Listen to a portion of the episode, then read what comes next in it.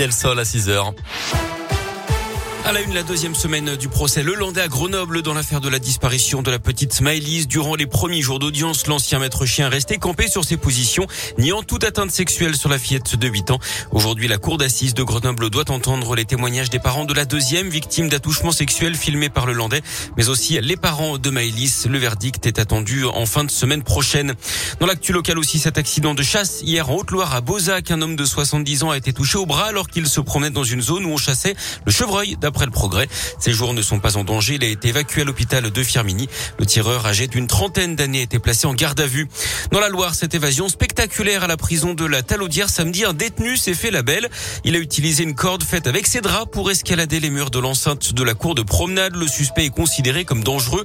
Il est activement recherché par les forces de l'ordre. Il a déjà été impliqué ces derniers jours dans une violente course poursuite à la Fouillouse près de Saint-Etienne. Il aurait tiré sur une voiture. Même chose la semaine d'avant dans le secteur de Feur. En bref, également une femme blessée dans un accident de luge dans l'Ain hier dans la station des Plans d'automne.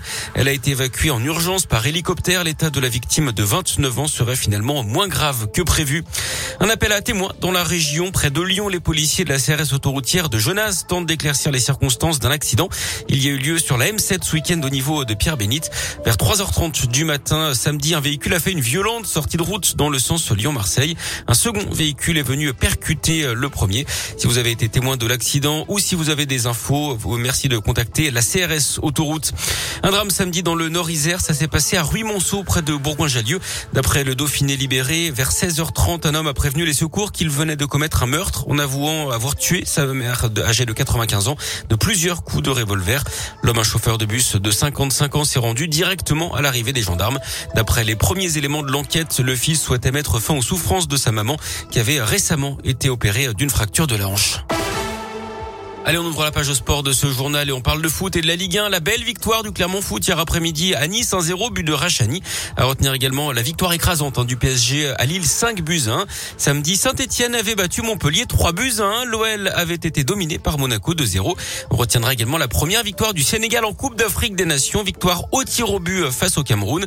En rugby, l'entrée en lice convaincante des Bleus dans le tournoi Destination. Succès 37 à 10 contre l'Italie. Et puis les Jeux Olympiques d'hiver de Pékin on suit le slalom géant femme ce matin. La française Tessa Worley a terminé septième de la première manche. La deuxième aura lieu à partir de 7h30. On suivra également la descente homme avec Joanne Claret. Et puis en ski freestyle, notez la qualification pour la finale du Big Air de Tess le 2.